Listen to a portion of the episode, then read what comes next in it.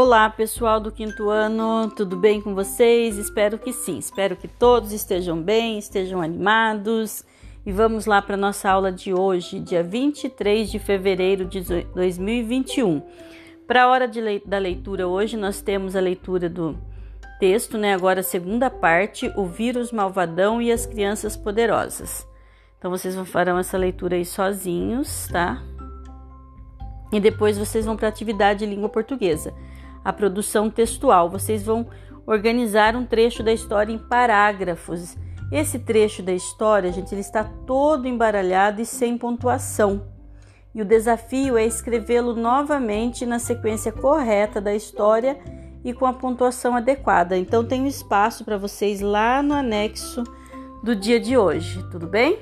Então, para a língua portuguesa é isso. Encerrada a língua portuguesa, essa produção, essa organização do texto, vocês vão para educação física com o professor Carlos, que é o vídeo, vocês vão assistir o vídeo Jerusalema e depois realizar as atividades de dança aí junto com o professor.